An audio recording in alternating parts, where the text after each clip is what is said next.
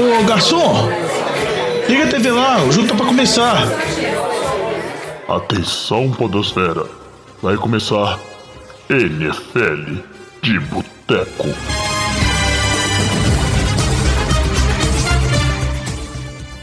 Bem-vindos a mais um NFL de Boteco, seu podcast preferido sobre futebol americano. Eu sou o Thiago de Mello e hoje temos aqui no nosso boteco Diogão Coelhão. Coloquinho meu! Mas você tava todo triste, animou? Não, agora animei. Começou a gravar, eu animei. Alex Reis, Fala, Juvenil. Vitor Oliveira, Qual é, jovem? Flávio Batata Ô, meu jovem. e direto lá de Joinville, Luiz Borges. Tamo de volta. Demorou pra voltar, né, Luiz? A gente, você sabe que você tá sendo considerado ouvinte do NFL de Boteco já, né? Que você não Eu, participa eu mais. fiquei muito tempo aí em terras longínquas, mas eu voltei com toda a experiência da, da China e da Eslováquia em futebol americano. Apesar, apesar de que eu acho que você não, não escuta o podcast, então nem ouvinte você é, Você tá na nossa lista. É verdade. Eu escuto, eu escuto por um minuto só pra dar o KPI de um ouvinte a mais aí. É isso aí. O... É uma vergonha, velho. Sério mesmo. Não vou nem comentar. Alguém remove o Luiz. É, antes de começar o programa, aqueles recadinhos de sempre. O programa de hoje a gente vai fazer é, o nosso tradicional e se colocar algumas situações hipotéticas para serem discutidas aqui no, no Boteco.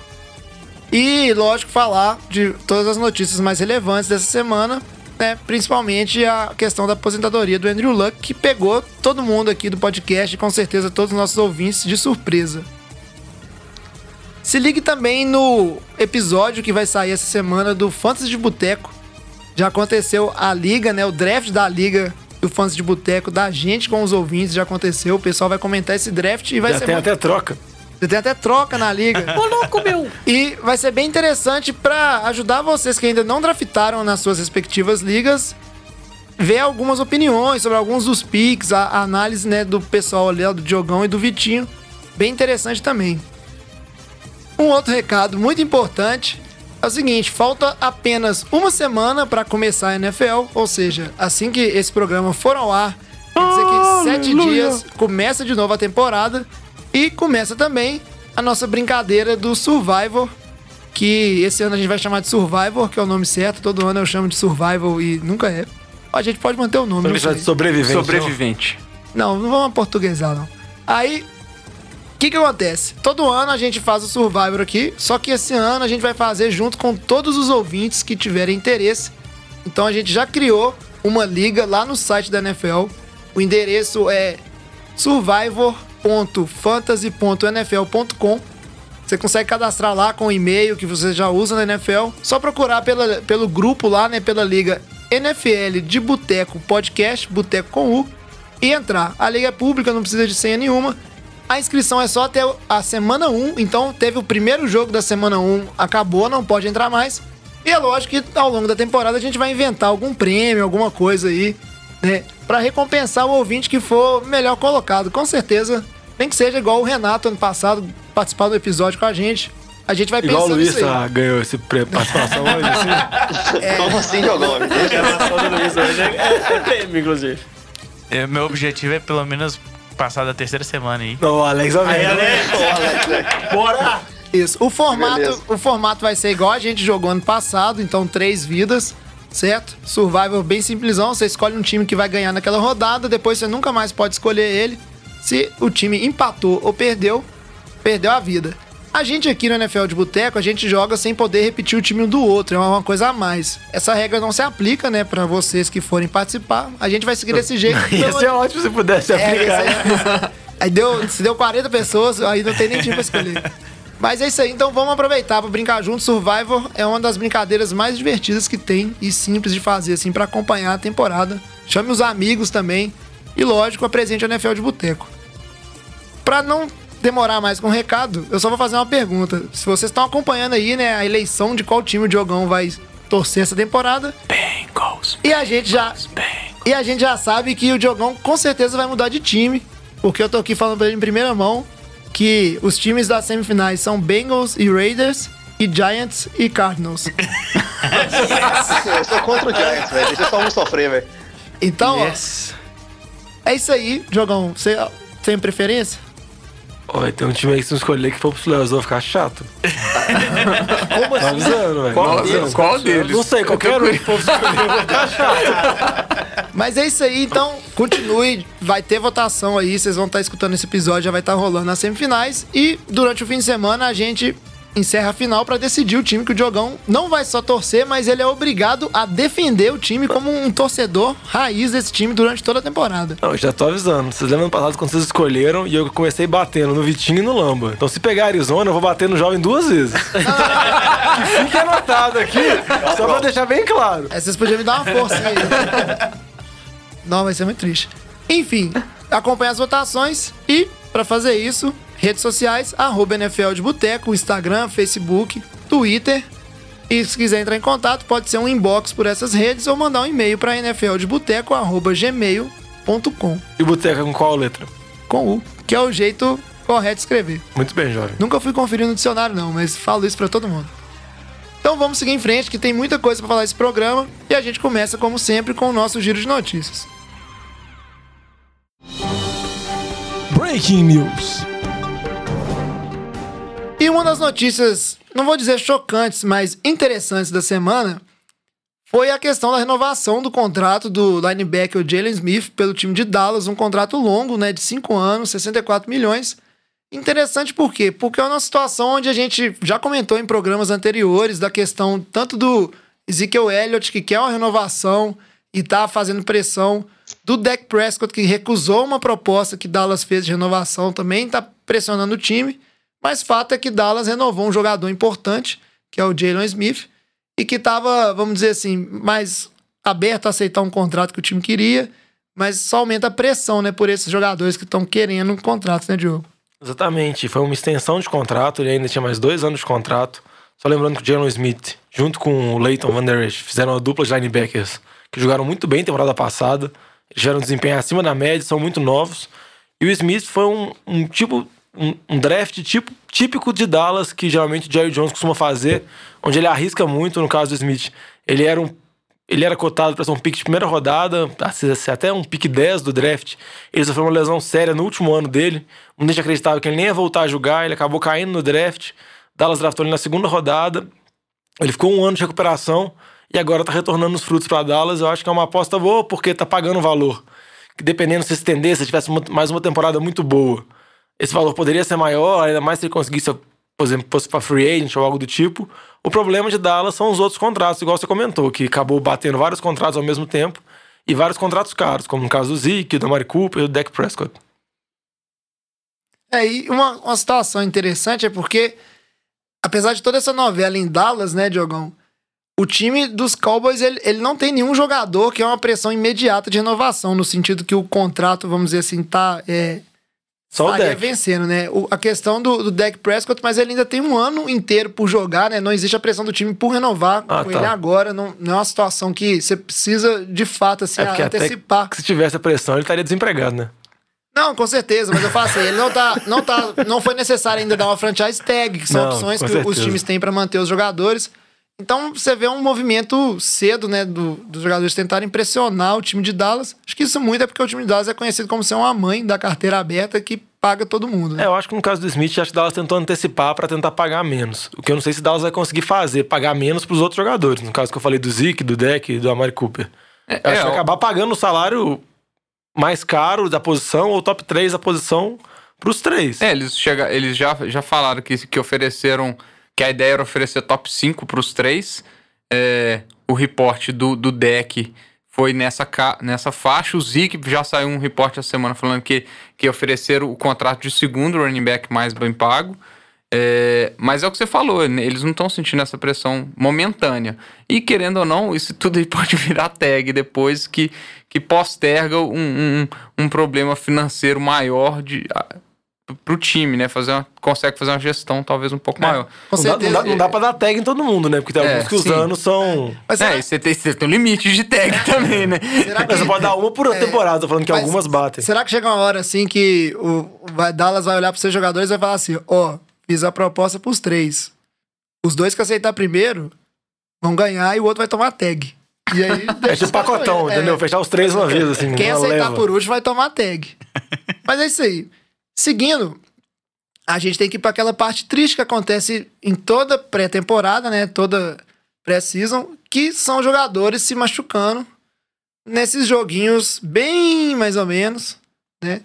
Que não servem para mostrar tanta coisa, serve mais para os jogadores de, de segundo escalão que querem é, procurar, né, a sua, vamos assim, a sua vaga entre os 53 é, jogadores, não vou dizer titulares, né? O, o roster final do, do time, né?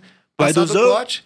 E a gente vê jogadores importantes se lesionando. Não, só pra contextualizar, a terceira semana da pré-temporada era antes cotada como, como se fosse um ensaio pra temporada. Era, era a semana que ocorriam jogos onde os times da NFL colocavam a maior parte de titulares, assim. Tinha jogo que os titulares jogavam quase um tempo inteiro.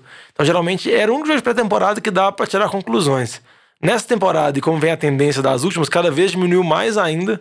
Por exemplo, Chicago praticamente não colocou jogador, Rams não colocou jogador, vários times não colocaram jogador nenhum, e alguns poucos times que colocaram jogadores por tempos muito curtos já teve essa série de lesões que o João vai comentar agora. É. E é, é sempre muito triste você ver um jogador de futebol americano é, se lesionando, ainda mais num jogo que não, não diz muita coisa, né? E aí a gente tem que começar falando por um jogador que hoje em dia, né, ele é sempre foi conhecido como o Superman, muito forte, mas hoje em dia ele é um jogador que todo mundo tem um cuidado com essa questão de lesão, que é o Ken Newton, que já no segundo jogo ele saiu mancando depois de, um, de ser sacado ali, uma, uma lesão no pé, né? Uma entorse. Parece que não é nada grave, mas já serviu aquele susto pro Panthers já falou assim: opa, Canilton agora só jogo oficial. É, você vê o seu QB titular há uma, se- uma semana e meia da da temporada saindo do estádio. Passou por cirurgia, com, né? Com bota, porque ele saiu do estádio com a bota, né, de proteção. Então já, já é um susto.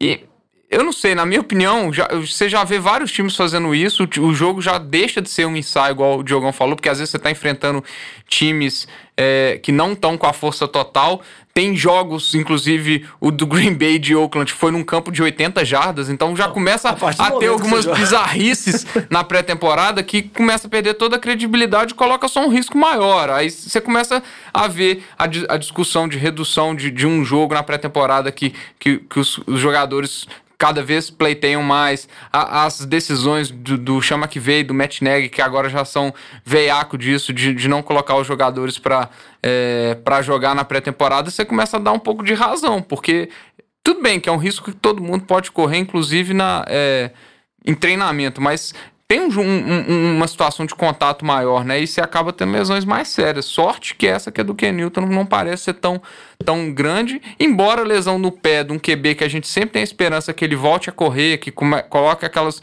jogadas de, de, de força no- na, na red zone. Você, você começa a duvidar se ele vai continuar fazendo esse tipo de jogada, que é um ponto forte do jogo dele. Não, e só lembrando que o Newton já passou por uma cirurgia nessa pré-temporada, já tinha dúvidas com relação ao movimento do ombro dele, do passe, e também que o Ken Newton já, já sofreu outras lesões na carreira. Igual o Jovem falou, ele costuma ser chamado de super-homem, mas ele é um super-homem que já apanhou bastante. Até lesão por causa de acidente de carro ele já teve. Já teve várias lesões, mas essa lesão com o pé parece que foi mais um susto inicial, porque, igual o Vitinho falou, a imagem foi muito forte, muita gente acreditou que ele ia poder perder a- temporada, ou boa parte da temporada. Mas as- as notícias mais recentes são que é mais precaução mesmo que ele deve voltar na semana 1. É foda, né? Quando saiu a notícia em maio que o Luck tava com problema na panturrilha, a gente achou que era só uma coisa pouco séria, né? E você vê um QB com histó- outro QB com histórico de lesão igual igual Cam Newton, com problema de ombro igual o Luck, você já começa nessa, nessa semana, então, principalmente, todo mundo começa a ficar com o pé mais atrás. É, outro QB que teve lesão também nessa semana foi o Drew Locke. Não é tão relevante assim como o Cam Newton, mas foi o QB draftado na segunda rodada por Denver. Ele sofreu um problema no punho e as notícias que estão saindo é que ele deve ficar fora do resto da pré-temporada e que provavelmente ele deve começar a temporada na lista dos contundidos. Mas agora na NFL, a lista dos contundidos lá, você pode trazer dois jogadores dessa lista pro plantel principal, que eles como se fosse um bumerangue, você pode pegar o jogador e trazer de volta no decorrer da temporada. Aí falam que a expectativa do Drew Locke é essa, que eu acho que é uma situação boa, pro, por exemplo, pelo menos pro Joe Flacco, que na temporada passada ele conviveu com, assim, a, a sombra do Lamar Jackson, que uma hora ou outra tomou o lugar dele, ele mudou de time, chegou de novo no, num time novo, ou o time draftou um QB cedo no draft, tinha especulação de novo, mas o Drew Locke não foi bem nessa pré-temporada, Mas agora o Joe Flacco, pelo menos, está mais tranquilo com relação à posição titular dele. Ué, eu Acho que a pressão continua fortíssima em cima do, do Flaco para fazer alguma coisa. A diferença agora é que não existe plano B para Denver. Então é aquilo, né? Ele jogando bem ou mal, ele vai ter sempre Kevin Hogan. oportunidade. Não, que- Kevin Hogan jogou. Mas Ele é o QB reserva. E pra fechar aqui, Ele é o plano B. é, eu poderia ser eu que é reserva também, que você não ia citar meu nome no programa. Você estaria porque eu dou moral. Dou- que eu passo informação. É isso aí. E a última lesão, por final, lesão, essa sim, é uma lesão muito grave, foi a lesão do Lamar Miller, running back do Houston Texans, que rompeu os ligamentos e aí está fora da temporada e já no caso uma, uma, pesa- uma perda considerável para o time de Houston, que é perder o seu running back 1. E ainda seria mais considerável ainda se Houston não tivesse realizado uma troca, que a gente comentou na semana passada, com o Cleveland que trouxe o Duke Johnson. Porque se não tivesse o Duke Johnson, Houston não teria nenhum jogador mais relevante no backfield. Depende. Porque se eles não tivessem feito a troca agora, lá atrás, eles ta- estariam pensando numa troca para substituir o Lamar Miller, que talvez seria outro perfil de jogador. O Pode problema ser. é que a troca do, do- pelo Duke Johnson a- a- foi um pique, um pique de quarta rodada no pode draft, que pode terceira. virar terceira, que é um valor muito alto para running back. E na situação que Houston tá, dependendo das opções de mercado, todo mundo vai querer um, um preço mais alto. Mais alto do que isso, ou algo pareado nisso, e é muito pique para você dar em, em troca de running backs, que é uma, uma posição que não tá valorizada esse tanto, né? É, o, que, o, que se, o que eu ouvi falar é que o primeiro jogador assim, que Houston estaria de olho seria o J.I.J. É, essa é uma Que- lista de vários jogadores de running backs que estão sem time. Talvez running backs podem ser cortados por, por times, por exemplo, o caso do. O, Car o Carlos Hyde, pra mim, é, Kansas é o- é City, um dos principais. prováveis que pode ser cortado. E, e para complementar, junta esse backfield de Houston, que não lá não é grandes coisas, mas que trouxe o Duke Johnson. Você junta isso a uma linha ofensiva que é muito fraca. Também você tem questionamentos contra a secundária. Então, Houston é um time que chegou aos playoffs na temporada passada, ganhando muitos jogos apertados. Agora a gente vai discutir agora que a aposentadoria do Luck abre um pouco a divisão, mas Houston também não passa nenhuma certeza. Porque você vê que tem várias carências no elenco. Como eu falei, linha ofensiva, jogo terrestre. Acaba sobrar muita pressão em cima do Deshaun Watson. É isso aí. O que fica de consolo aí é que agora só resta a quarta semana da pré-season e aí não joga é, ninguém de, de tão relevante. É só aquele último, última chance, né, para alguns jogadores tentar alguma vaga. Então passou nessa época de tensão, passou só mais a semana e começa a temporada. Para fechar o nosso giro de notícias, a gente tem que ir para a notícia mais bombástica da semana. Inclusive, eu não de lembro. muito tempo, viu? É, em muito tempo. Inclu eu não lembro de ter uma notícia tão relevante assim, tão próxima à temporada, que pega a galera tão de surpresa. Foi a, a, a- no, o Acho que a Andrew última Luck. foi, inclusive, no coach do Josh McDaniels, não? Se bem que foi, Ah. foi no meio da intertemporada, né? Foi no meio da temporada. Eu acho que a do Luck é bem pesada, mais viu? pesado. E foi bem tenso mesmo. Eu fiquei chocado, todo mundo ficou bem, bem chocado com a questão do Luck, da forma como foi, né? Pegou muita gente de surpresa. Ele anunciou a aposentadoria, mas o fato é que todo mundo ficou sabendo durante o jogo de pré-season, porque o Adam Schefter, o insider lá da ESPN, né? Que é como se fosse o aquele o ok, ok, né? Que dá a notícia dos famosos ali em Nelson bastidores, Rubens. Nelson Rubens, exatamente Nelson Rubens. ele publicou no Twitter falando, né, dando o furo de notícia que o Luck se aposentadoria. Aconteceu um evento bem interessante que foi a questão dos fãs vendo aquilo, né, na durante o jogo, recebendo a notícia no celular e não entendendo, e o Luck chegou até, até a ser vaiado quando estava saindo de campo, sem entender muito por quê, porque ele ia avisar para os companheiros de time depois do jogo no vestiário, então ninguém sabia, a não ser provavelmente alguns mais próximos ali, os treinadores da situação. Mas é isso aí. Andrew Luck aposentou, pegou todo mundo de surpresa. E o que, que isso significa para a NFL e principalmente para os Colts? Não, pegou realmente todo mundo surpresa. A notícia saiu pra gente sábado à noite, quando ela apareceu no celular, pipocou nesses aplicativos de notícias. Inicialmente eu não acreditei, pensei que era alguma mentira, porque igual o Vitinho comentou, por mais que o Luck teve várias lesões na carreira, que depois a gente pode até listar quando a gente começar a discutir, falar um pouco sobre a aposentadoria dele. Essa começou com um problema na panturrilha, depois começou como podia ser algo diferente, ele foi afastado, ninguém sabia. No último, no penúltimo jogo de pré-temporada, tirando esse contra Chicago, ele fez aquecimento, ele parecia estar saudável, ele fez alguns passes, mas aí, igual você falou, o Adam Schefter reportou, parece que ele já vinha pensando nisso, já tinha uma semana, já tinha comentado com o General Manager, comentado com o Frank Reich, que é o treinador dos Colts, Então ele tinha pensado muito, resolveu, conversou com a mulher dele e chegou na decisão dele que ele não queria mais parar, que ele, perdão, não queria mais jogar, ele queria parar. Só lembrando que o Luck foi draftado, draftado na primeira escolha geral pelo Indianapolis Colts. Ele é- foi cotado na época, até hoje, como um dos melhores prospectos a entrar na liga. Ele era considerado um dos melhores prospectos de QB, desde o Peyton Manning, que foi também draftado pelos Colts. Desde que ele chegou nos Colts, ele levou o time após temporada, uma atrás da outra. Teve várias campanhas vitoriosas. Vamos assim, se analisar ele em termos de capacidade atlética, de leitura de jogo, de liderança, de passe, ele sempre foi um dos QBs mais completos da liga. Você pode entrar alguns questionamentos quanto à qualidade de jogo, ele forçar muita bola, alguns jogos de playoff que ele perdeu, que ele não conseguiu ser isso, mas não dá pra discutir que ele fazia parte do, do hall dos melhores QBs da NFL nas sete temporadas que ele jogou. Ah, Inclusive o Andrew Luck que, que lançou essa coisa que começou a virar moda, que é a questão do. Lançou assim, né? Nos tempos modernos, a questão do tank, né? Que é o time. O suck for luck. É, o Suck for Luck, que é a questão do time realmente se dispor a ser o pior da temporada, né? Em teoria, é, jogar por isso pra pegar o, o QB, o melhor QB do draft seguinte. Isso, né, todo mundo lembra que na época do Andrew Luck lá, pareceu até, tipo assim, muito conveniente pro Colts que o Peyton Manning teve uma lesão no pescoço e ficou fora aquela temporada e eles puderam pegar o Luck. É, uma coisa que mais surpreende é que a gente tá numa, num- numa realidade da NFL que, pela posição, né, a gente tá falando de, de Brady, tá falando de Breeze, é muito. Não é comum um QB de- desse calibre, né? Depois de uma temporada que ele conseguiu jogar inteira com a produtividade muito alta, é, ele anunciar assim de repente, né, a, a aposentadoria. Pela entrevista dele, pra mim ficou muito claro que não é uma questão física.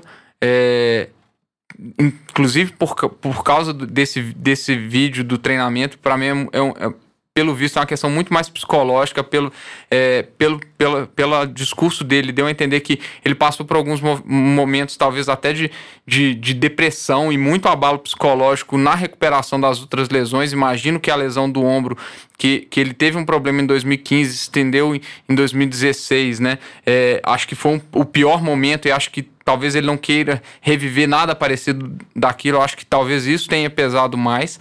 É, mas assim, é a decisão pessoal dele, não tem como a gente julgar. Ne- Nesse momento a gente tem que pensar é na situação dele. O, o time, eu acho que, igual o Diogão falou, abre a, a divisão. Acho que o Colts era um grande favorito, talvez até avançar bastante dentro dos playoffs. A evolução do time como um todo é, era muito, muito interessante. Agora, pro Luck, é tudo a gente, a gente deseja é, é que ele consiga se recuperar da lesão física e que ele não, não, não consiga.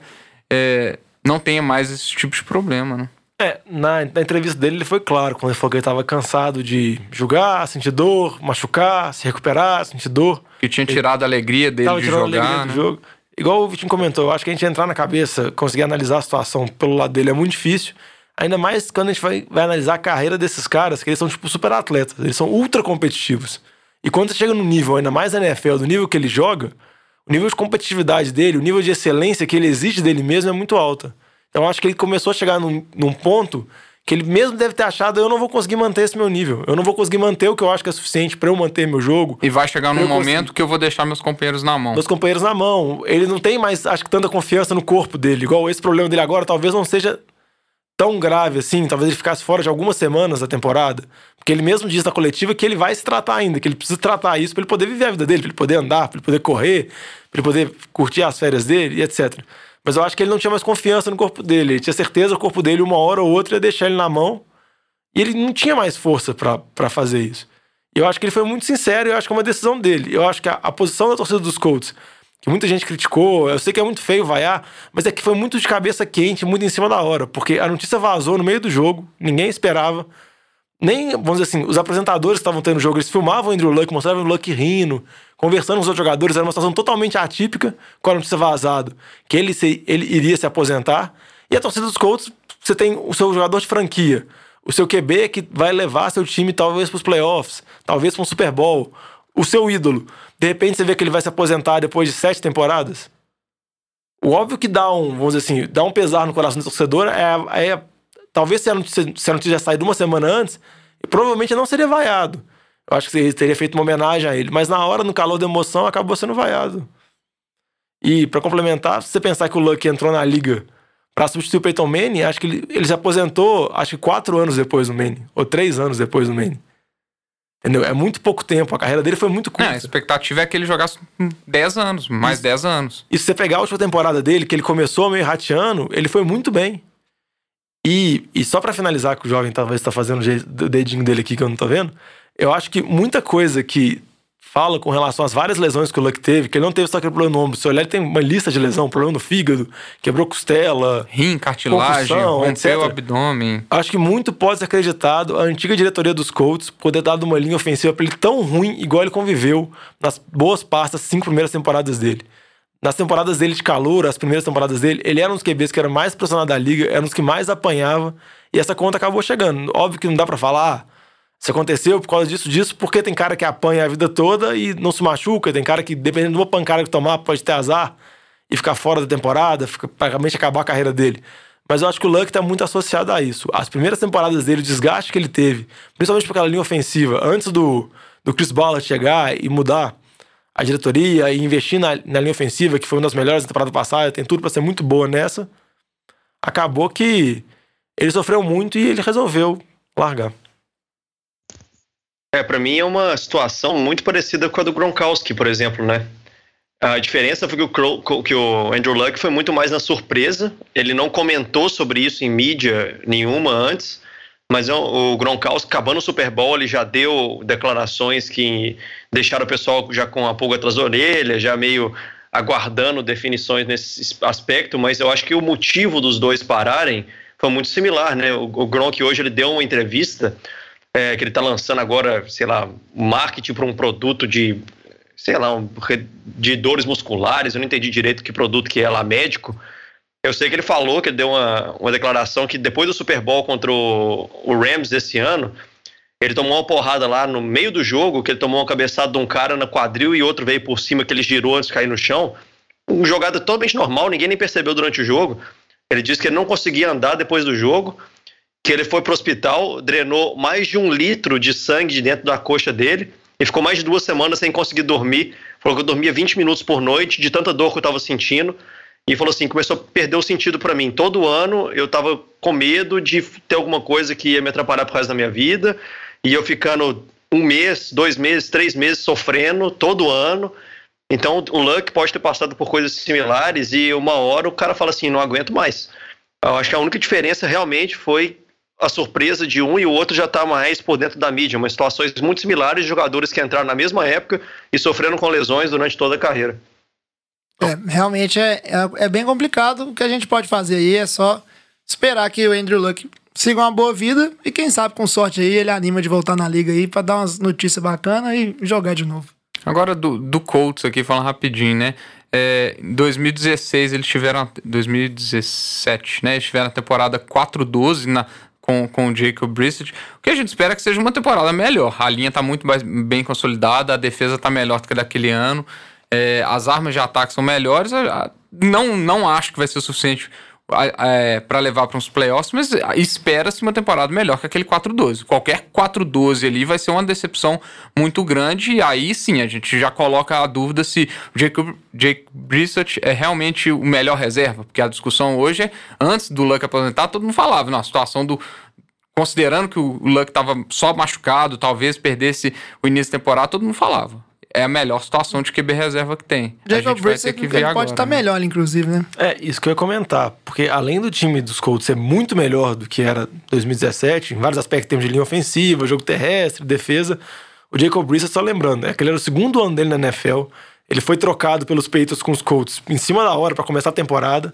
Então agora ele é mais experiente, ele tá no quarto ano dele, ele tá dois anos já no esquema com o Frank Reich, ele conhece muito bem. A gente sabe a capacidade que o Frank Reich teve de desenvolver os QBs, igual o Carson Wentz foi muito bem com ele, Nick Foles jogou muito bem com o Frank Reich. O próprio Andrew Luck falou que a melhor temporada que ele acredita na carreira dele foi a última, que ele falou que realmente o Frank Reich trouxe alegria para ele jogar na temporada passada, só que com as lesões agora ele acabou aposentando. Então, eu acho que o Jacob Brissett tem talento, óbvio que não dá para comparar com o Andrew Luck, mas eu concordo com o Vitinho. Eu acho que a previsão dos Colts ainda é ter uma temporada melhor do que aquela que teve 4-12. Eu acho que o Brissett Aí, pode se a divisão tornar... é fraca, né, Diogão, também. Exato. Então A- tem chance. A divisão tá bem aberta, porque você pega, igual a gente comentou de Houston, Houston tem seus problemas, tem Tennessee que tem problemas também com relação ao ataque, com relação ao Mariota, tem surgindo discussões se o Tannehill merece ou não se titular, porque ele foi bem melhor que o Mariota na pré-temporada. Tem, com relação ao Jaguars, tem toda a discussão do Nick Foles. Então eu acho que o Colts, dependendo, com o Brissett, pode fazer uma campanha 8-8, 9-7. Às vezes uma divisão meio parelha, um time dependendo pode ganhar a divisão sem uma campanha tão boa.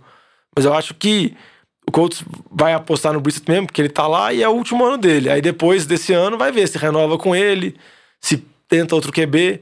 Mas eu acho que a perspectiva do torcedor do Colts não, pode, não precisa ficar tão desesperado, porque o time é bem melhor e acho que o time consegue carregar um QB mediano. É, e o Colts também não tá chorando sobre o leite derramado, não. Tanto o Frank Reich quanto o Chris Ballard, eles deram entrevistas já falando da temporada pra frente, da questão do Jacob Brissett como titular e dos objetivos do Colts na temporada de, logicamente, ir pros playoffs e ser um time que vai disputar título.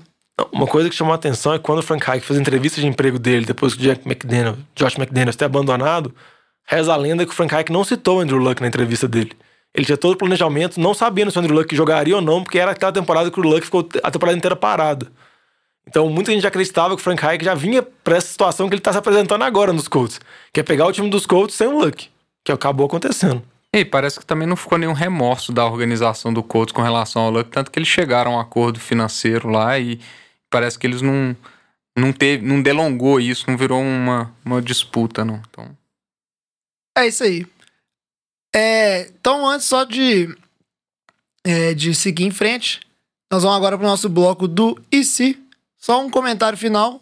Falar um, um rapidinho dessa turma de QBs ali de 2012, que foi quando o Luck foi draftado, né? O primeiro foi o Luck, aposentou. O segundo foi o RG3, que Sem aposentado. se aposentou. Aposentou? É, por questão de, de lesão, né? Mas muito grave. Aí a gente veio Ryan Tannehill, teve o Brandon Winden, Brock Osweiler.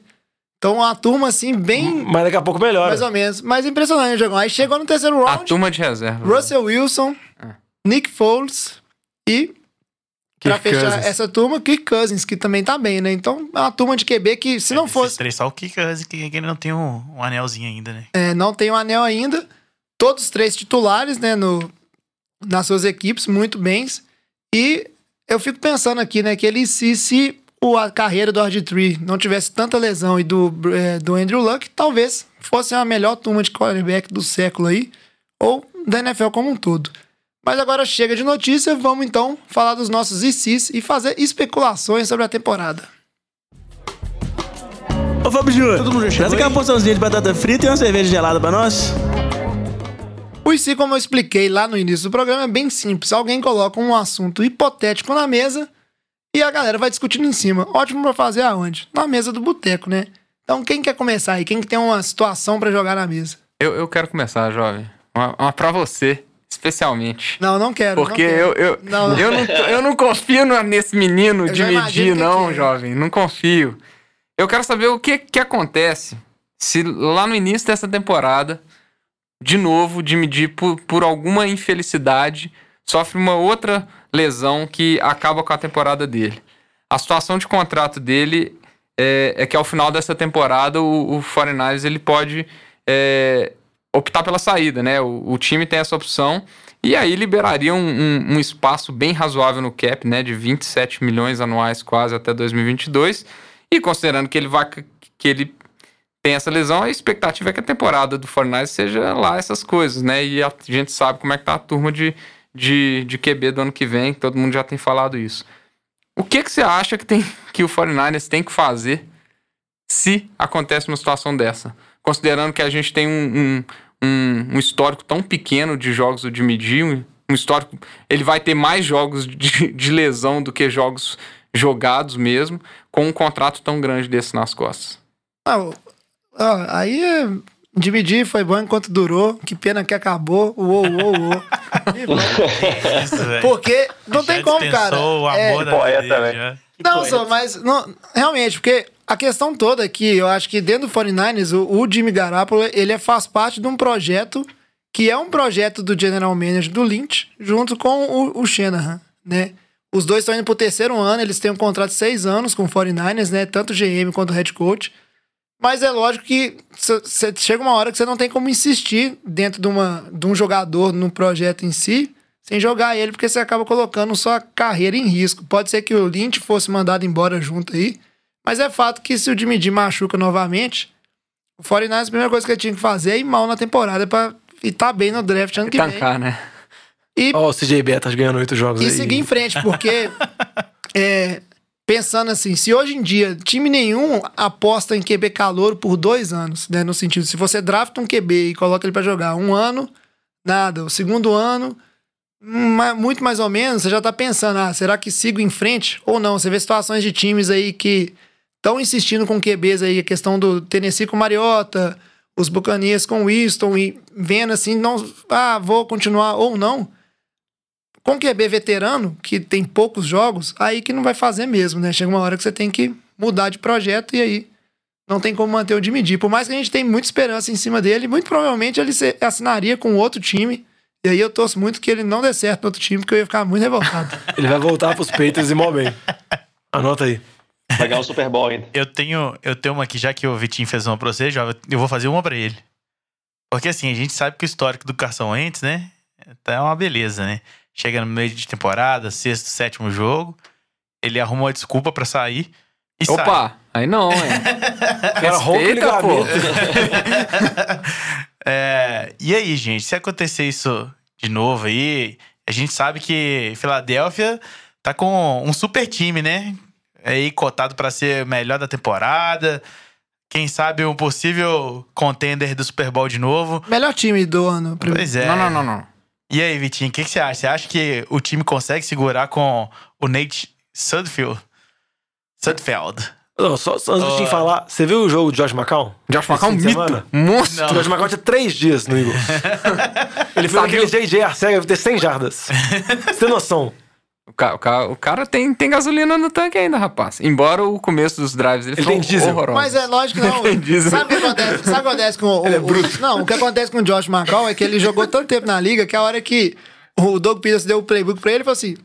Mas isso aí você copiou do playbook de não sei quem lá em 2001. e ele já sabia fazer as jogadas. Não, eu tô pra te dizer que o, que o Josh McCall jogou muito melhor que o Jay Cutler quando o Jay Cutler machucou e o Bears tinha des- desenterrado o Josh McCall Mas o Vitinho pode ou falar do ou quando o Jay Cutler voltou da aposentadoria, né? também. Eu acho que, sinceramente, eu, eu acho que seja lá qual QB é o reserva do Eagles, que ah, depois de ser a gente tem até dúvida como é que é o depth chart lá. É, eu acho que não. Eu acho que a, a diferença entre tem, tem um salto muito grande aí. é, e que eu- a gente até escutei em algum- alguns, alguns, pod- alguns podcasts e notícias, por que diabos traz o, o Josh McCown e o Kaepernick até hoje está sem time com o Kevin Hogan como QB reserva em Pois outros é. times aí. A gente Kaepernick não consegue entender, mais, né, né, cara? E aí sim, dá- eu não sei como que tá o, estaria o Kaepernick hoje, né? Mas a- eu acho que ele é melhor que os dois ainda. É, mas não, eu não acho que o, que o Nate Sudfeld ou o Josh McCown consegue te segurar mesmo com, com o timaço que o Eagles tem. Posso ir? Pode ir, Já que agora o- é free for all. O Vitinho fez uma pergunta pro time que o Jovem torcia, o Alex fez uma pergunta pro time que o Vitinho torcia. Eu vou fazer uma pergunta pra mesa inteira sobre os Chargers, já que todos Ah, sou o time que você torce! Pergunta pra ele time que mesmo, ninguém no caso. É, exatamente, time que ninguém gosta aqui. Eu vou falar o seguinte: o Diogão ainda vai me dar a grande decepção na vida. Que eventualmente, se o Chargers for campeão, ele vai aparecer com a camisa do, do Chargers assim, no dia seguinte, falando assim: sempre Do lado dele, Tomlinson, Frank. Velho, Ele torcia, né? Antônio Gates. Eu te- tenho certeza que o sonho de vida do Diogão era ser o 12 filho do Philip Rivers. Ah, queria, né? Porque mesmo assim deve ter uma pensão boa. Mas uma das novelas clássicas do off-season são os holdouts, são as greves de jogadores. Só pra contextualizar, vários jogadores estão em greve essa temporada, ainda não se apresentaram pra treinar, como por exemplo o caso de Javidian Clown no Houston, ele provavelmente vai jogar, ele só tá, como ele tá de tag, ele falou que ele não vai participar da pré-temporada. Tem o caso do Zeke de Dallas, tem o caso do Trent Williams de Washington, que parece que não vai se resolver. E tem um caso também que está se caminhando para não se resolver, que é o caso do Melvin Gordon, que está no último ano de contrato dele pelos Chargers, o quinto ano de contrato dele. E até agora, as notícias estão saindo, parece que, vamos dizer assim, o valor que o Chargers oferece, o valor que o Gordon quer receber, estão bem afastados, eles quase não conversam. Aí a pergunta é, e se essa negociação não funcionar, o holdout se estender e o Melvin Gordon dar uma de Le'Veon Bell 2.0? Vocês acham que o que vai acontecer com o Chargers e o que vai acontecer com o Melvin Gordon? Porque, como a gente sabe, se ele não se reportar, se não se apresentar, o contrato dele simplesmente estende pro ano que vem. Você acha que o Chargers joga o contrato dele pro ano que vem? Tenta achar alguma troca? Como vocês acham que acontece? Esse é meu IC. Ó, igual você falou, eu acho que ele. Eu acho que é muito pouco. Primeiro que é muito pouco provável isso acontecer, porque se, se não acontece isso, eles simplesmente esse ano não conta como a quinta, quinto, o, a opção de quinto ano, e aí ficaria pro ano que vem. O salário dele é muito baixo, não tem porque o Chargers liberar ele, a menos que ele receba uma troca. Uma oferta muito boa. É, então, não- primeiro, o Chargers não vai liberar. Se receber uma oferta interessante, aí faz sentido trocar, porque você já sabe que a situação vai estar completamente desgastada é, e, o- e- e ele não vai ter interesse em, em ficar. O, já vai saber que o Chargers não vai dar a bala de grana que ele tá querendo, então não faria sentido é, simplesmente ficar por ficar. Então, se recebendo uma oferta razoável, ficaria. Mas no- o- a, a situação do, do Gordon é tão ruim comparada à do, do Bell, porque a do Bell era uma situação de tag e o Steelers ainda assim poderia ter a opção de dar a tag de novo. Que a tag é um valor muito maior do que a opção de quinto ano. Então, a situação dele é tão ruim que eu acho que é muito pouco provável. Mas, ou seria trocar, ou seria deixar ele lá no, no, no roster. Não vai Ele ter. ficar no limbo pra vai sempre. ficar no limbo. O é muito é tranquilo. pro- demais, né? Nessa situação toda, o, o Gordon ainda fica dependendo, porque da mesma forma que o, o Bell abriu o precedente de fazer um holdout pela temporada inteira e não conseguiu um contrato é, maior, né, no nível que ele queria com isso, ou seja, todo mundo que fizer holdout a temporada inteira não vai conseguir o contrato que quer. Então, e se o Bell também não render tão bem no time dos Jets, não ser igual no Steelers, e a gente viu que o Steelers tem um papel importante do resto do time, da comissão técnica, da linha ofensiva, que foi o trabalho que o James Conner fez também muito bem, jogou muito bem o running back que substituiu o Bell. Se o Bell tem um, um ano mais ou menos nos Jets, todo mundo vai falar assim: ah, essa coisa de jogador que faz holdout aí, fica um ano parado, depois volta, não, não, não tem aquele valor todo. Então só desvaloriza mais ainda a situação dele. Acho que é, ele só tem a perder. O melhor pra ele que ele tem pra fazer é jogar e mostrar o, o valor que ele tem. É eu que- quero que ele não jogue porque eu tenho o Austin Eckler como running back no Fantasy de Boteco. Então, por favor, Melvin Gordon, Então- na torcida aí, pelo seu holdout. É, essa é a boa torcida mesmo. Eu já, já, vivi isso. É, mas falando que é, eu- a situação dele é o mais provável que ele se apresente lá por volta da semana 10, se eu não me engano, que é o limite que ele tem para se apresentar para não perder o ano. É, mas, de novo, a situação do Chargers é muito confortável. Já se mostraram que, é, que eles confiam nos running backs deles. Então, eu sinceramente não vejo por que o Chargers pagar a, bo- a bolada que o, que o Gordon tá, tá pedindo, ainda mais depois des- dessa situação toda. E querendo ou não, vai chegar uma hora que os, que os donos dos times vão querer dar, dar uma. Mandar uma mensagem para quem tá fazendo esses holdouts sem, sem ter esse poder de barganha que eles acham que eles têm, né? O Gordon é um jogador que tem um histórico de lesão muito grande. Ano passado mesmo ele não jogou as 16 partidas, embora ele tenha sido é, um- uma arma importantíssima do ataque dos Chargers. Mas o- eles não, o- os donos não querem ficar refém desse tipo de jogador. Então, eu acho que se ele não se apresentar, ou vai, vai, os Chargers vão aguardar por uma troca, ou vou deixar ele para a opção do quinto ano ano que vem. É. E tem, muita água pra rolar. Essa discussão aí que vai gerar um novo acordo coletivo entre jogadores e liga. Vai dar muita resenha ainda. Mais alguém tem algum IC pra jogar na mesa? Deixa eu, deixa eu mandar o meu IC aqui. É, meu IC é falando do time do Raiders. É, que o Raiders, essa pré- é, pré-temporada agora, movimentou bastante, né? Ano passado eles trocaram a Mari Cooper, trocaram o melhor DE deles também para Chicago. Então, é um time que começou a colecionar vários picks, e com o John Gruden chegando um contrato de 10 anos, né? E pegaram três caras na primeira rodada do draft, pegaram o Antonio Brown do Steelers, se reforçaram bastante aí na pré-temporada. Meu, então, meu IC é: e se o Raiders, mesmo com todas essas movimentações, todos esses picks primeiro round, continuar a água de salsicha que foi ano passado aí, terminando com três, quatro vitórias, pior da divisão? Vocês acham que isso começa a ter um impacto pesado no contrato de 10 anos do Gruden? E também, além da posição dele, como é que fica o Derek Carr na situação? Vocês acham que ele continua como o queridinho QB da franquia do ponto de vista da torcida e da comissão técnica e diretores ali do time? Ou o Carr pode ser apontado como o culpado caso dê errado esse ano?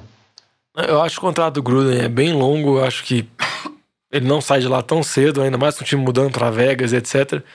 E com relação ao cara, eu acho que ele já não é o queridinho da torcida, da direção, o treinador, etc. Eu acho que ele é o primeiro que a conta vai chegar. Eu acho que o Raiders tinha uma temporada ruim nessa temporada, tiver uma temporada abaixo da média, eu acho que ele vai ser, vamos dizer assim, a primeira opção. Já tinha especulação nesse draft que talvez o John Gruden pudesse querer o Kyler Murray ou algum outro QB. Eu acho que o cara é o primeiro a ser cortado, porque a temporada dele não é tão boa desde aquela temporada que ele chegou a ser cortado para ser MVP, desde que foi pago o salário monstruoso para ele. Aí eu acho que é nisso mesmo. Eu acho que ele é, ele é o lado mais fraco da corda, acho que ele que arrebenta. Esse, esse negócio de ser cotado pra MVP é igual o ex-BBB, né, meu? O cara tem um, um momento assim de fama e vive disso o resto da vida, porque realmente o Derek Carr não produz bem faz muito tempo. Inclusive, eu acho que ele é o elo tão fraco, tão fraco dessa, dessa relação do Raiders aí de personagens importantes, que mesmo se o Raiders tiver um bom ano, mas vamos supor que é um ano bom do time, ele tem uma temporada não necessariamente vitoriosa, mas que fique um 8-8. Mas o Derek Carr não joga tão bem. Vamos supor que o jogo corrido com o calor lá, o Josh Jacobs, é, cresça muito.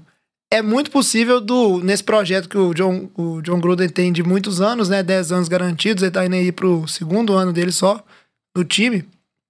É muito possível dele trocar o Derek Carr e procurar outro QB, porque ele tem espaço nesse tempo de virar e falar assim, agora construir o time e Ele vou pode desenvolver uns procurar, cinco QBs é, esse ano. meu QB de franquia. Então, a É, muito se De- falou no draft que ele poderia ir atrás de um QB nesse ano. Exato. Então a situação do Derek Carr é, é, tipo assim, ele não precisa nem jogar mal, ele pode, o Raiders pode ir bem e ele jogar razoável, que é possível ainda que ele vire moeda de troca e o John Gruden vai procurar o QB de franquia dele, né? Eu acho que tem muito a questão que tem aquela visão, acho que do- dos, dos diretores de vou montar o Oakland Vegas lá e enquanto Oakland Oakland Vegas. Vegas ou Vegas Oakland Raiders?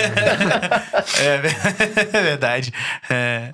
E aí montar o time pra ir pra Vegas mesmo, então eu acho que, eu, sinceramente, acho que se for mal esse ano, acho que não vai dar nada, velho. Nem, posso- nem o carro roda. Eu posso dar um rápido e se sobre o Oakland? Complementar? Pode. E se a NFL não deu capacete que o Antônio Brown quer? Cara, o Antônio Brown, eu acho o seguinte, ele por mais diva que ele seja, tem um, tem um limite pro... Mas ele gosta do capacete. Ele gosta, Ele já vai usar, falou o, cap- várias ele vai usar o capacete na casa dele. A NFL não vai abrir mão disso, até porque essa questão de segurança nos jogadores é, é um assunto muito polêmico e, e uma das poucas coisas que a NFL tem pra mostrar no sentido assim, ó, estamos investindo muito em segurança, é justamente essa pesquisa de, dos equipamentos de proteção. Ela não vai abrir mão disso, porque a liga já é muito criticada em cima dessa questão de concussão e etc. Antônio Brown vai ter que aceitar, infelizmente. Não tem como. E eu acho que não jogar não é uma hipótese, né? É, acho que ele perderia uma bagatelazinha de uns 30 milhões. Pois é, e Eu tenho um IC que não está na pauta, então ele é meio surpresinha, porque eu acabei de pensar. É... E se essa regra de desafiar a falta gerar uma polêmica pior do que a, a, a polêmica de, de ter uma falta que não pode ser desafiada? Por exemplo, um time desafiar uma falta que obviamente não aconteceu e os juízes reverem e dar a falta que obviamente não aconteceu. pro Preitos, né?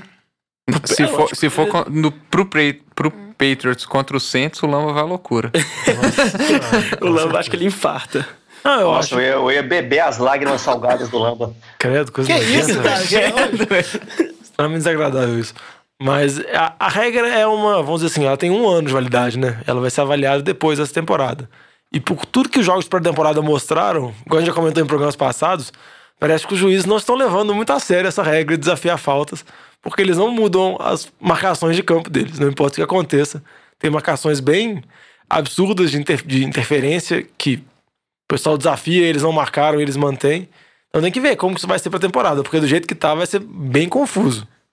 É, na verdade, o, os- o que, essa, a polêmica da regra até agora é porque os técnicos tentaram desafiar várias e não foi permitido. Eu acho que o intuito é realmente refrear no sentido assim, ó, não vai virar a casa da mãe Joana que vocês vão ficar desafiando tudo. Mas os caras vão desafiar tudo, velho. os Mas- caras são maníaco. Eventualmente, o problema é que o jogo de pré-temporada não vale nada. Num jogo de temporada, numa situação de, de quarto período, onde tem uma jogada polêmica de interferência, a televisão passando replay, sendo discutido, eu tenho certeza que a comissão de arbitragem, lembrando que na NFL, quem decide, né, a- pela revisão ou não, não é o árbitro em campo em si, né? Tem uma comissão que fica lá de árbitros, fica lá em Nova York, centraliza todas essas decisões, né? Então não é igual o VAR aqui no Brasil, que o juiz em campo ele tem a palavra final, né? A decisão é dessa comissão lá em Nova York. Eu acho que a pressão vai ser muito maior e tem risco, sim, do, da liga cometer erros no sentido de tentar acertar, porque a gente vê que o lance de interferência é muito duvidoso, né? Você tem alguns lances que dão discussões ferrenhas até entre nós aqui, se foi, não foi. Nesses jogos importantes, na, na cabine dessa comissão vai estar o nosso querido Gudel lá, de certeza. Ah, colocando o dedinho dele, né? E não surpreenda se os técnicos gastarem todos os desafios, tipo, nos dois primeiros minutos do primeiro quarto. Como eles fazem com o desafio de turnover, coisa do tipo, que eles já fizeram, né? Principalmente no início. É, com certeza. Posso mandar o último aqui? O penúltimo, Deixa tem eu- mais um. Eu dou, deixa eu mandar o meu, então, que eu não mandei, não. Então o meu, o meu em si é bem simples. É o seguinte, começou a ótima temporada do Cleveland Browns, certo? Tá tudo indo muito bem. Baker Mayfield distribuindo a bola pra todo lado. Mas o Odell, como a estrela que é, recebe passe, o Odell recebe passe, o Odell recebe passe, touchdown, touchdown. E aí eu pergunto, o Odell tá se destacando muito, Baker Mayfield tá crescendo, mas e se, nesse vestiário explosivo, e se a gente descobre que o Jarvis Landry e o Odell, eles não são tão brother assim agora que não tá Eles recebendo bola pra um lado. Isso não existe, jovem. É, Isso, a, a amizade às vezes existe só enquanto tá na distância. Depois começa a conviver, disputar passe lá e querer fazer TD os dois. Tem medo. Um ligava pro outro, tipo, uma hora por dia, velho. Isso é o que eles Você dizem. não liga pro seu namorado uma hora por Você dia. acha? Jamais. Você O jovem é acha, casado, Diogo. Não, antes, então, ele não ligava. você acha, Diogão, que o vestiário de Cleveland não pode sucumbir?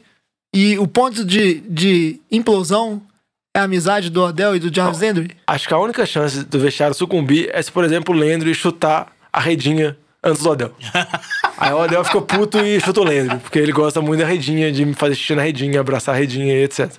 Eu acho que é mais fácil o vestiário sucumbir com a briga de egos entre o Mayfield e o Odell do que É, entre, o- entre os dois receivers. na verdade, o que- mais fácil é o vestiário barra time Cleveland sucumbir, porque a linha ofensiva do Cleveland é muito ruim e ela vem muito mal na pré-temporada. Mas, mas, se o seu e se acontece, porque a, a, a diversão é essa, né? Se acontecer de rolar uma treta entre os dois, o Landry roda, filho. Isso aí é fácil. Se você olhar pelo time do Cleveland... que Eles se- mandam o Landry pro Giants. É. Eu aceito, velho. Nossa, você quer quantos slots receiver no Giants, velho? Sério mesmo, qual que é o seu problema? Sai- New York Slots. A, o- a formação do Giants é todo mundo na linha, né? Não tem slot. E com o Evan Ingram correndo no meio né, de boa de lá, Ó, Vitinho. deixa eu só trazer um, um- um negócio aqui, meu jovem. Enquanto vocês estão comentando, eu, eu tava lendo aqui. O que eu comentei do Gronkowski mais cedo, da entrevista que ele deu hoje, do parceiro do remédio lá. O remédio dele é maconha medicinal para redução de dores. Então é, é pra, um é remédio para para dor, só que sem, sem drogas, tipo assim, é, drogas no sentido de remédio. Então é totalmente natural, que é tipo uma a dor, e ele quer que isso possa ser usado nos esportes, é, é, como é que chama? Esportes é, oficiais, né? Pode comer, a, Então- cara do, a cara do Gronk, isso aí. É bem Gronk, né? Não, bem mas- Gronk o negócio. Cara, que é maconha medicinal para os atletas profissionais. Mas a gente tá rindo disso, mas tem uma discussão muito pesada, muito séria, que tem estudos fortes sobre isso, sobre maconha ser utilizada por atletas por causa de dor, por causa de pancada. Que a maioria de muitos atletas usam isso, eles conseguem burlar a doping, Uso escondido, né? uso escondido.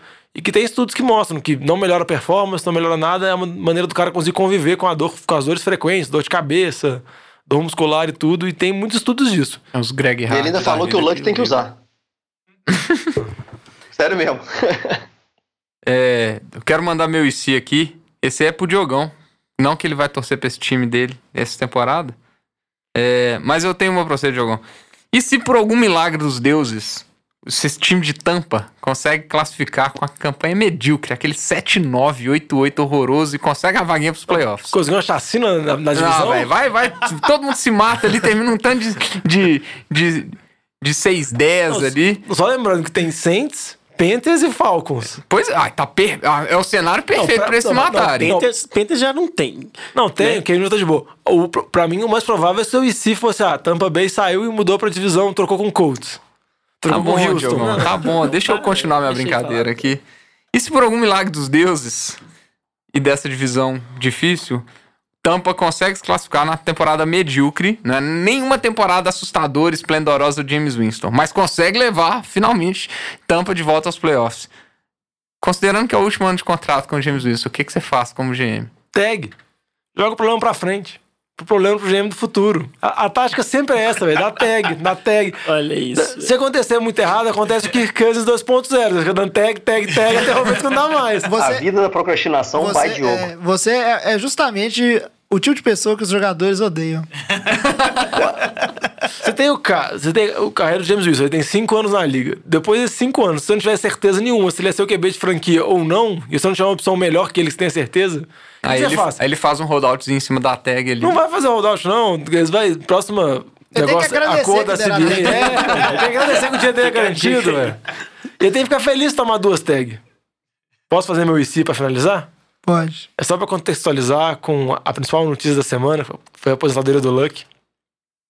Se der tudo certo na temporada dos Colts, tirando que o Luck aposentou, né? Jacob Brissett entrar, jogar bem, a linha ofensiva ser boa, a defesa evoluir ainda mais, o jogo terrestre funcionar, e Colts conseguir ir pros playoffs, pode perder na primeira rodada pros Peitos, pode tomar um jogo lá que o Melvin que o Sonny Michel corre 300 jardas, beleza. É um padrão, né? Padrão. Não tô fazendo um IC que é realista. Não tô falando que vai ganhar dos Patriots em Foxborough, não vai ganhar. Mas Jacob Brissett consegue classificar, lembrando que esse é o último ano de carreira, o último ano de temporada dele, é o quarto ano dele. E Colts fica na dúvida, renova ou não renova, e nesse meio tempo, na próxima temporada, sai a notícia que o Luck quer voltar. Tomou, Usou o remédio do Gronk. É, que ele usou o remédio do Gronk, agora ele tá de boa, ele quer voltar, etc. E você acha que o Colts faz o quê? Aceita o Luck de volta, renova com o Brissett tentando um acordo amigável, paga no Brissett porque ele vai estar valorizado porque jogou bem. Como você acha que o Luck, como que o Colts deve proceder com a situação? Sempre lembrando que mesmo se o Luck voltar, ele sempre vai dar aquela pulguinha atrás da orelha de, de algum momento de novo ele querer se aposentar por causa de problemas de lesão e tudo mais. Ah, Diogo.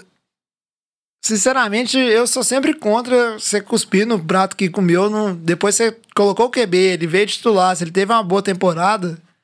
É, acho muito injusto, vamos dizer assim, e um tanto canalha você pegar e voltar. Não, volta a ser banca aqui, vamos colocar o Andrew Luck. E na verdade o Colts vai estar assumindo não só colocar ele no banco, mas como provavelmente perder o Jacob Brissett, que ele vai tentar se negociar com outra equipe, né? Tem que ver como é que vai estar o mercado para ele na época ali. E, mas ao mesmo tempo é, é difícil ver um QB igual o Andrew Luck com tanto potencial olhar no fundo do seu olhinho, né? Igual ele fez nessa entrevista coletiva e falar com aquela voz grave dele, sincerão assim: Não, eu tô bem, quero voltar e quero ter. E ali chegar até os 40 anos, igual o Tom Brady. Você vai acreditar no cara. Eu vai- acho que a solução pro Colts era vender o Luck. Vender? É. Que isso, ele não é propriedade do time. Não existe futebol americano, não, Matar. Você me entendeu. Trocar o Luck. O Luck voltou, tá lindo, tá ótimo, quer jogar, vai jogar pra outro time. A gente já tem um QB. Imagina se o Luck volta com cabuloso, destruidor. Você Brocador. tem, que assumir que o Jacob Brissett, você não falou que jogou bem, levou o Colts pro playoffs. Você tem que, você tem que apostar nele.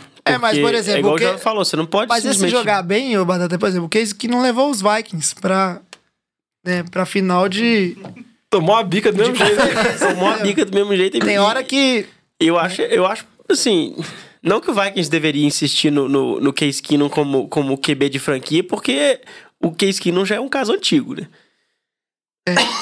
Agora, só pra fechar aqui, é bem complicada essa situação. Eu, eu não gostaria do Luck. mas Vai, Eu, eu volto com o Luck. Eu voltaria com o Luck eu- fech- de olho eu falo fechado. É melhor- Muito obrigado, Obrigado. obrigado. É a melhor história. Só pra fechar aqui, então, vamos fazer um, um último e se, que é o seguinte. E se a gente tivesse uma máquina do tempo e pudesse voltar no programa onde a gente falou de EFC Norte e Sul? Isso é onde, importante. Onde todo mundo falou que o Colts ia ganhar a divisão. Todo mundo, sem exceção, falou que o Colts ia levar a EFC Sul.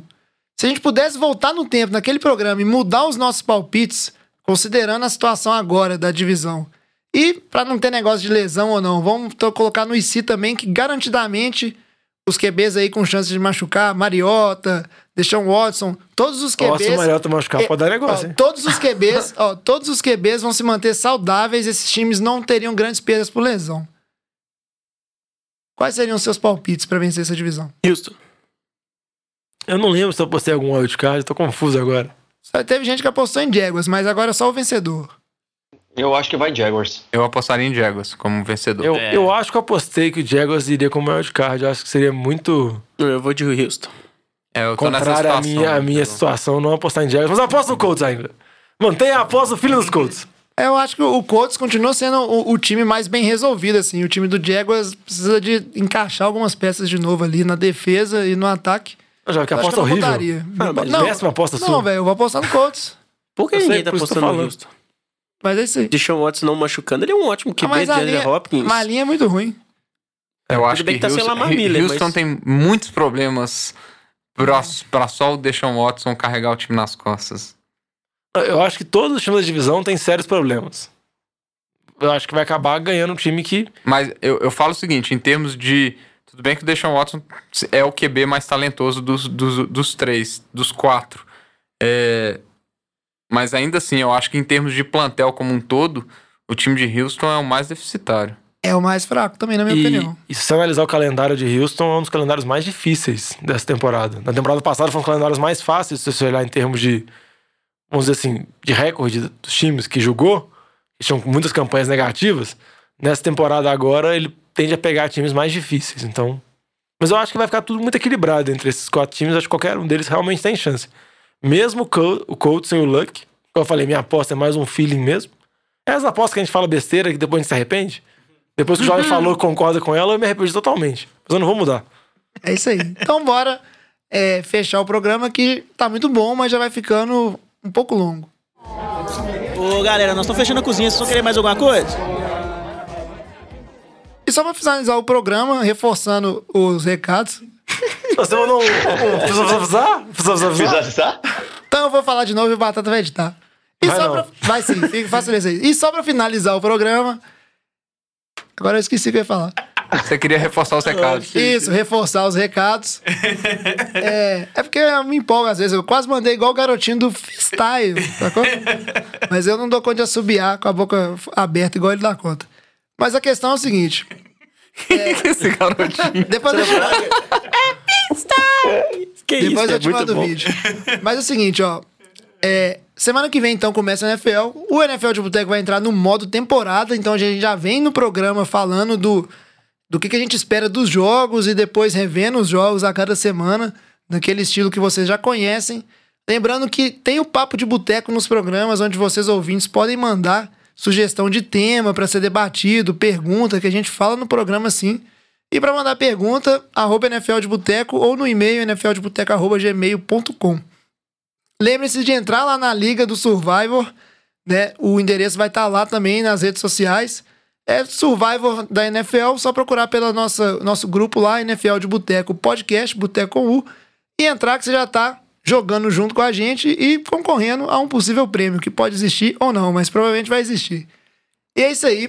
Uma boa, um bom início de temporada. Ah, não, tem um programa antes né, da temporada. Então só traz a saideira. É, pode ser uma boa quase semana de pré-temporada. Não, não tem É, como ser bom isso aí. Vai ser o A último. quarta, do- então? Vai ser o Nossa. último, o último, domingo. é, o último fim de sem- semana sem NFL. Graças você pode a curtir com a família, que você pode. É verdade. Almoçar depois- Fazer seu, seu draft fantasy. Você não já fez ainda. É isso Imagina aí. se draftou o Luck Nossa. ou Lamar Miller. Por isso que você tem que draftar na última. Ou os dois? Nossa, esse Muito, muito triste mesmo. E é isso aí. Vote também no time do Diogão. Semana que vem a gente já vai gravar com o Diogão sabendo pra quem que ele vai torcer. né? E a gente fica por aqui então. Eu vou pros playoffs, hein? Fica, fica zoando aí que eu vou pros playoffs. Eu não quero que Com seja que for, Cardinals, velho. não, velho. Que eu não quero Diogão me zoando. não. Então é isso aí, ó. Traz a saideira, fecha a conta, passa a régua. Até semana que vem. Acertei aí, ó. Valeu, galera. Muito bom, Valeu. Valeu.